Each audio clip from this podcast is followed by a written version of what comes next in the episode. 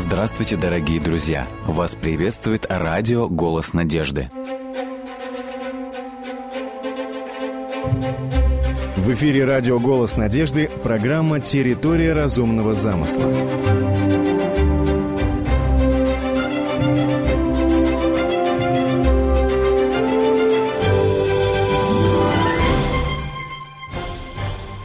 Ряде программ мы делали небольшой обзор состава и функций клетки. Наряду с этим следует сказать еще об одном важном процессе, без которого все устройство клетки и функция клетки были бы невозможны.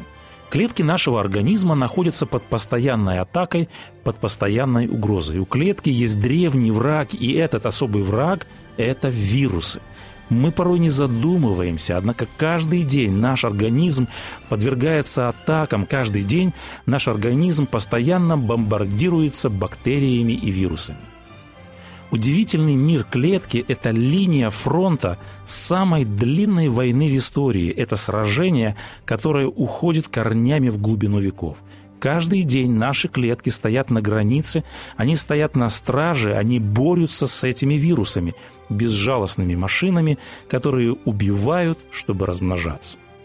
Физический или анатомический уровень защиты – это первая линия обороны, которая сдерживает атаку вирусов и бактерий. Что представляет собой первая линия обороны – это наружные анатомические барьеры организма, например, кожный покров, слизистые оболочки и так далее – Наружные анатомические барьеры – это то же, что и броня для воина.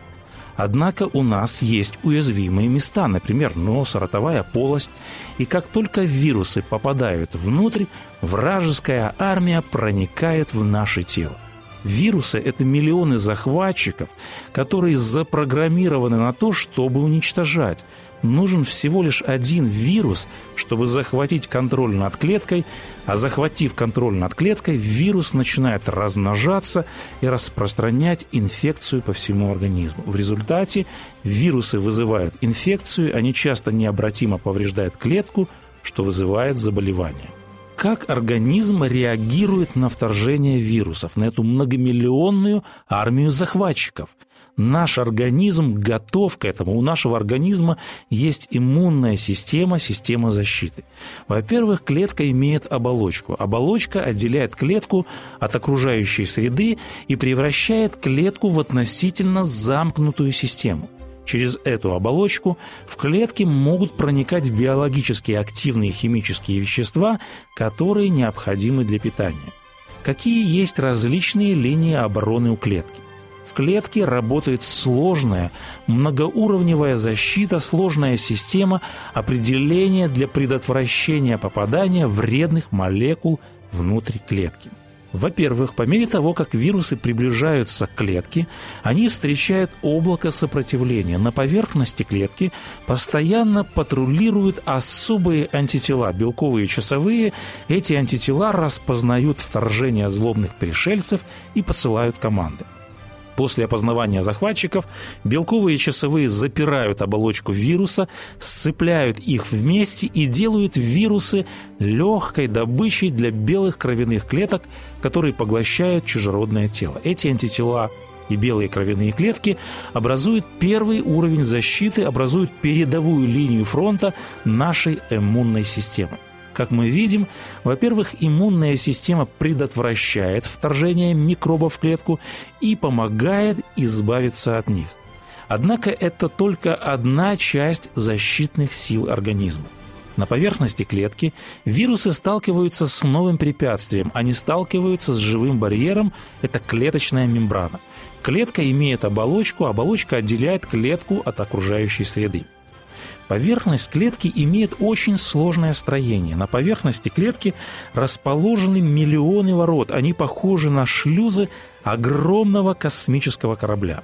На поверхности клетки вирусы сталкиваются с новым препятствием. Они сталкиваются с живым барьером, это клеточная мембрана. Клетка имеет оболочку. Оболочка отделяет клетку от окружающей среды. Поверхность клетки имеет очень сложное строение. На поверхности клетки расположены миллионы ворот. Они похожи на шлюзы огромного космического корабля.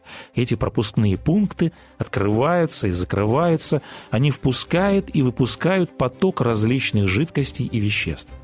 Когда вещества приближаются к клетке, они ищут этот пропускной пункт, через который они могли бы войти в клетку. Однако клетка никогда не открывает двери кому попало. Клетка невероятно умна.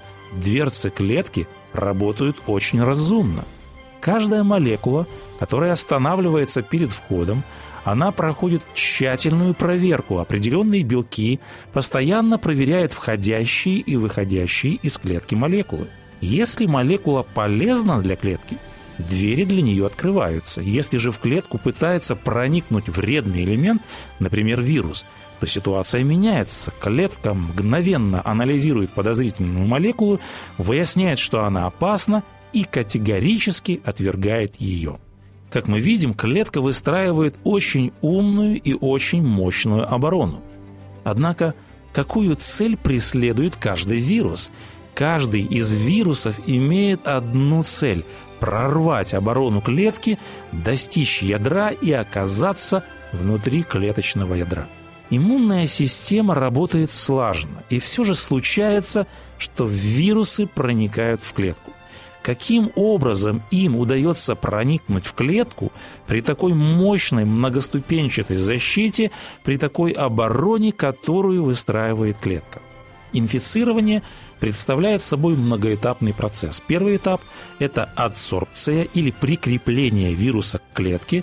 Второй этап – это проникновение вируса в клетку. И третий этап – это раздевание вируса. Далее происходит биосинтез вирусных компонентов в клетке, формирование вирусов и, наконец, выход вирусов из клетки. Как было подмечено, у клетки есть пропускные пункты, и они никогда не пропустят вирус. Следовательно, вирус не может проникнуть в клетку через пропускные пункты. Условно говоря, вирус понимает, что клетка умна. Вирус понимает, что у клетки мощная оборона, бдительные контрольно-пропускные пункты – Поэтому, чтобы проникнуть в клетку, необходимо обойти эти контрольные пункты, надо клетку каким-то образом обмануть. Но каким образом? Чтобы проникнуть в клетку, вирус использует особую стратегию. Вирусы знают, как вторгнуться в наши клетки и как взломать ядро. Различные вирусы для проникновения в клетку используют различные стратегии. Мы рассмотрим одну из основных стратегий. Что делает вирус? На поверхности клетки есть особые рецепторы. Для вируса это своеобразные замки. А на поверхности уже вируса также есть множество рецепторов. Вирус, в свою очередь, использует эти рецепторы как своеобразные ключи. Когда вирус приближается к клетке мишени, рецепторы вируса связываются с рецепторами на мембране на оболочке клетки. Этот процесс называется прикреплением. Что происходит в этом случае – Пытаясь обмануть клетку, вирус как бы подбирает ключ, подбирает код к замку.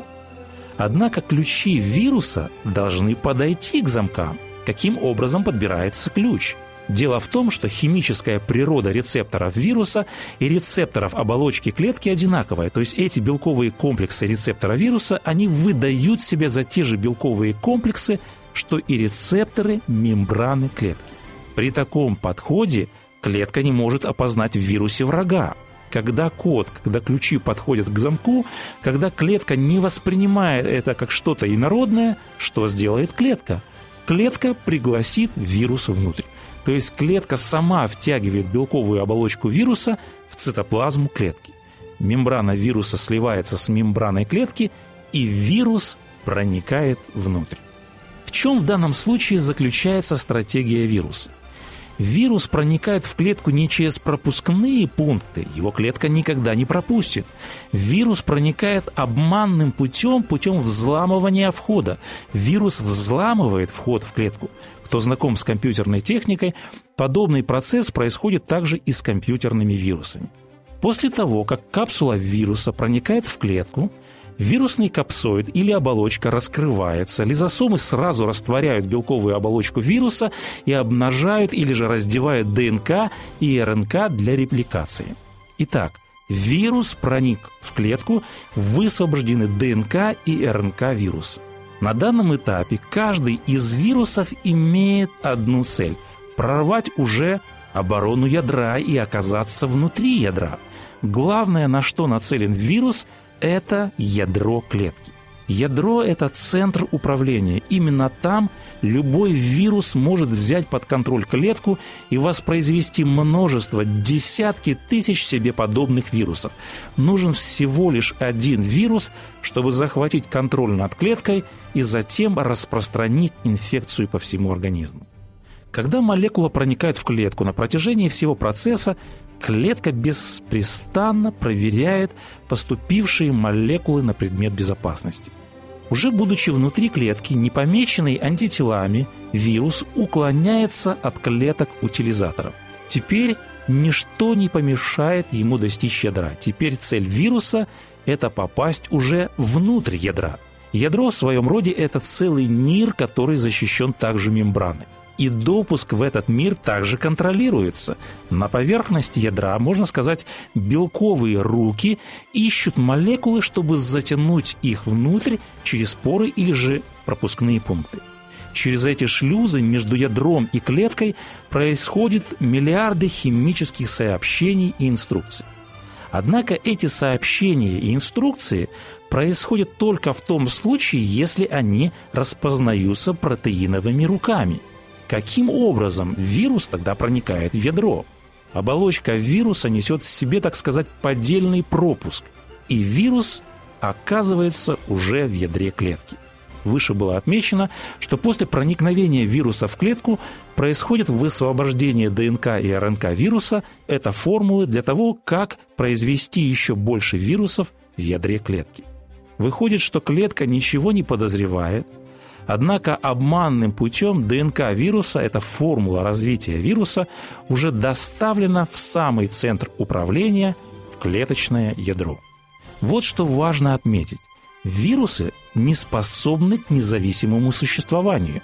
Вне клетки и, в частности, вне ядра вирус не жизнеспособен. Почему? Во-первых, потому что вирусы не размножаются клеточным делением, они не имеют клеточного строения. А во-вторых, вирусы могут расти и размножаться только внутри ядра клетки, поскольку не способны вырабатывать энергию и синтезировать белки. Вот почему для построения вирусного потомства, для образования множественных копий самих себя, для реализации своих жизненных потенций, вирус обязательно должен проникнуть в клетку, вирус должен использовать ресурсы клетки хозяина. Внутри ядра клетки имеется около 23 тысяч ген. Эти гены кодируют тысячи биохимических реакций.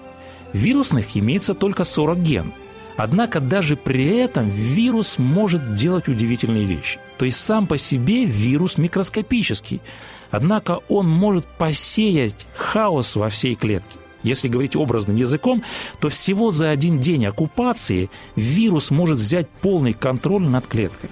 Процесс копирования данных или же репликация генома у большинства ДНК содержащих вирусов происходит в клеточном ядре. Давайте проследим данный процесс – когда вирус добирается до ядра, он проникает и внедряется в клеточное ядро. Что происходит далее? Вирус быстро подавляет деятельность генетического аппарата и перестраивает ядро таким образом, что клетка начинает строить, синтезировать новые вирусные белки, которые нужны вирусу, а не организму. То есть механизмы клетки зараженного человека начинают работать на создание огромного количества деталей для вирусных частиц на построение вирусного потомства. Мы сказали о том, что изначально вирусу сложно проникнуть в клетку, но теперь из клетки необходимо еще и выйти этому вирусному потомству. Каким образом это делает вирус? Различают два основных типа выхода вирусного потомства из клетки. Первый тип – это так называемый взрывной способ выхода. Вирус выходит из клетки путем взрыва. И второй способ выхода – это путем почкования. Каков механизм взрывного способа выхода? По мере размножения число вирусов в клетке увеличивается. Эту армию вирусов сдерживает оболочка клетки. Вирусы находятся в ловушке – Однако, когда эта армада вирусов разрастается, в конечном итоге она разрывает клетку на части и покидает ее. В клетку попал один вирус, а вышло из клетки сотни тысяч. Битва за клетку закончена. Выход из клетки путем взрыва связан с деструкцией клетки с нарушением ее целостности. Клетка погибает, а сотни тысяч вирусов продолжают свое наступление на другие здоровые клетки. Клетка за клеткой гибнет, под действием вирусной армии возникает болезнь, инфекция распространяется по всему организму. Активно размножающийся вирус не всегда убивает клетку хозяина. Такие вирусы, например, как ВИЧ, они обычно отделяются от клетки путем отпочковывания. При этом способе клетка может продолжать жить и продуцировать вирусное потомство, пока не произойдет полное истощение ее ресурсов. Мы сказали об атакующей стратегии вирусов. Инфекционные патогены – это армия незваных гостей, которые постоянно пытаются проникнуть в организм человека. Однако в этой эпической битве, в этом бесконечном сражении с вирусами есть мощный щит. Какие есть различные линии защиты, линии обороны у клетки – как мы сказали, в клетке работает сложная многоуровневая защита, сложная оборонительная система от чужеродных агентов-захватчиков. Иммунная система защищает организм от инфекции в несколько этапов, при этом с каждым этапом повышается специфичность или сложность защиты. О некоторых уровнях защиты мы уже упомянули – Первый уровень – это самая простая линия защиты. Она представляет собой физические, анатомические барьеры – это кожа, слизистые оболочки. Первая линия обороны сдерживает грубые атаки извне. Если возбудитель все же проникает через анатомические барьеры, промежуточную реакцию на него осуществляет иммунная система. Как было выше отмечено, по мере того, как вирусы приближаются к клетке, они встречают облако сопротивления. Это клеточный оборонительный фронт – на поверхности клетки постоянно патрулируют особые антитела, которые распознают вторжение злобных пришельцев и поглощают чужеродное тело. Эти антитела и белые кровяные клетки образуют передовую линию фронта нашей иммунной системы. Как мы видим, иммунная система предотвращает вторжение вирусов в клетку и помогает избавиться от них. Однако это только часть защитных сил организма. Мы говорили, что на поверхности клетки вирусы сталкиваются с новым препятствием, с клеточной мембраной. Это живой барьер. Пропускные пункты мембраны стоят на страже, они не пропускают чужеродные агенты. Мы также сказали, что в большинстве случаев организм держит все под контролем. Но все же вирусу порой удается обманным путем взломать клетку. Когда вирус попадает в клетку – Кажется, что гибель клетки неминуема. Но битва только начинается. Клетка может вступать в борьбу со своими врагами и дать им отпор. Внутри клетки есть особый механизм борьбы с вирусами. Клетка имеет свою иммунную систему. Эта иммунная система не позволяет вирусной инфекции окончательно распространиться, она включается в борьбу с вирусами. В ответ на вторжение вируса в своей эндоплазматической сети клетка начинает активно вырабатывать особый защитный белок интерферон. Проходит некоторое время, и интерферон подавляет развитие вируса в клетке. И тем не менее, если вирус все же запускает механизм размножения вирусного потомства и таким образом разрастается армада вирусов, в конечном итоге эта армада разрывает клетку на части. Однако, когда вирусы выходят из умирающих клеток, они будут помечены антителами. После того, как вирус был обнаружен иммунной системой, иммунитет повышается. Что происходит в результате? В результате клетки, которые производят антитела, необходимые для борьбы с данным вирусом, существенно увеличиваются в количестве, а затем они начинают производить более 5000 антител в секунду. Они заполняют всю нашу кровь и пространство между клетками – то есть это похоже на гонку вооружений. Если одна сторона вооружается, другая сторона должна соответствовать другой в противостоянии. В этой эпической битве, в этой борьбе, даже если одна клетка проиграет, если одна клетка погибает, чаще всего весь организм побеждает. Каждый день борьба с вирусами бушует в организмах 7 миллиардов человек где-то внутри нашего тела эта битва бушует прямо сейчас. И вот что еще важно. после инфицирования клетка производит антитела для этой инфекции, и эти образовавшиеся антитела будут сохранены внутри костного мозга на всю оставшуюся часть нашей жизни. Если человек будет инфицирован тем же вирусом, иммунная система будет знать, как реагировать. То есть вот эта иммунологическая память – это способность иммунной системы отвечать более быстро и эффективно на антиген, с которым у организма был предварительный контакт. После образования антител – они остаются в организме человека. Если иммунная система в будущем встретит такой же антиген, инфекция может не развиваться. Например, после перенесенной ветряной оспы человек ею больше никогда не заболеет. Итак, клетка и ее удивительная способность выстраивать защиту и оборону – это еще одно потрясающее инженерное чудо Божьего творения, чудо природы, чудо динамической архитектуры. В XVIII веке шведский ученый Карл Линней, после того, как он завершил свою знаменитую классификацию животных и растений, он писал – Бог прошел мимо меня, и я увидел Его в творениях. В связи с этим в Библии сказано, «Кто, как Ты, Господи, между богами, кто, как Ты, величествен святостью, досточтим хвалами, Творец чудес».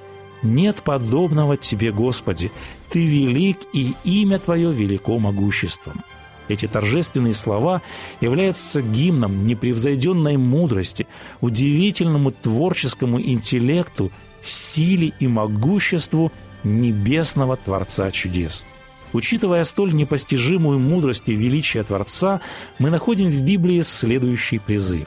«Убойтесь Бога и воздайте Ему славу, и поклонитесь сотворившему небо и землю, и море, и источники вод». Живописное полотно делает художника достойным похвалы и почестей.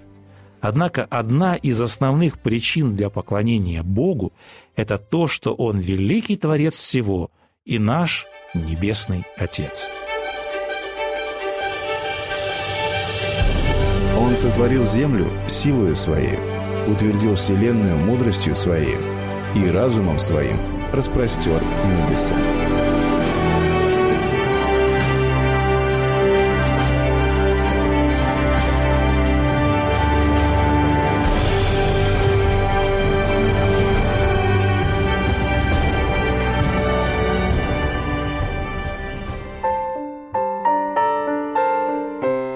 Всякое слово Бога чисто. Он щит уповающим на Него. Не прибавляй к словам Его, чтоб Он не обличил тебя, и ты не оказался лжецом. Притчи, 30 глава, стихи 5-6.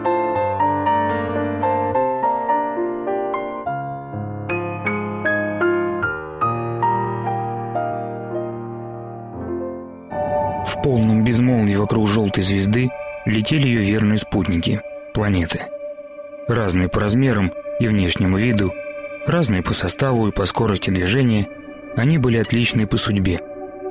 Большинство из них не знало буйства жизни, им неведом был страх угасания смерти.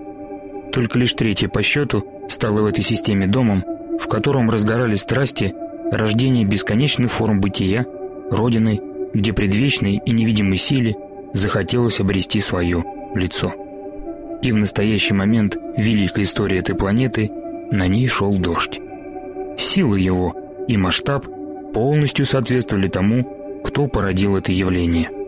Метеорный поток пробил купол замерзшей воды в верхних слоях атмосферы, и вместе с камнепадом на Землю стремились многочисленные ледяные осколки. Разогреваясь в атмосфере, на поверхности они пролетали сплошным водяным потоком. Просевшая от разницы давления почва уступала свои границы воде, и планета становилась похожа на разъяренный мистический океан, который своей силой поглотил все формы жизни.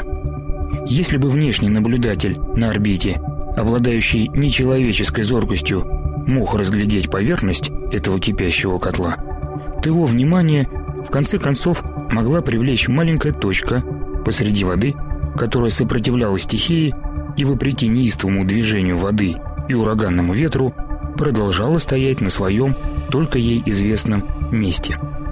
Пристальное изучение этого объекта рассказало бы нам, что он был огромных размеров, прямоугольной формы и не был порождением стихии или случая. Во всем его внешнем облике была видна конструкторская работа и продолжительный труд колоссального ума. Он уверенно держался на воде, несмотря на продолжительную интенсивную качку. С бортов под воду уходили многочисленные тросы, крепившиеся на глубине громадным стабилизатором движения, которые предотвращали переворот судна при боковом ударе и позволяли ему не уплыть от заданной точки. Ветер гудел в тросах голосами неизвестных существ, и этот хор был кличем боевой трубы на поле невиданной битвы, разыгравшейся на земле. Внутри этого судна хранилась вся прошлая и будущая история цивилизации, в которой у руля свободы стояло странное существо, получившее название «Человек». Книга «Бытие», глава 6. С вами был Александр Медведков. Заходите, пишите и оставляйте отзывы на сайте голоснадежды.ру.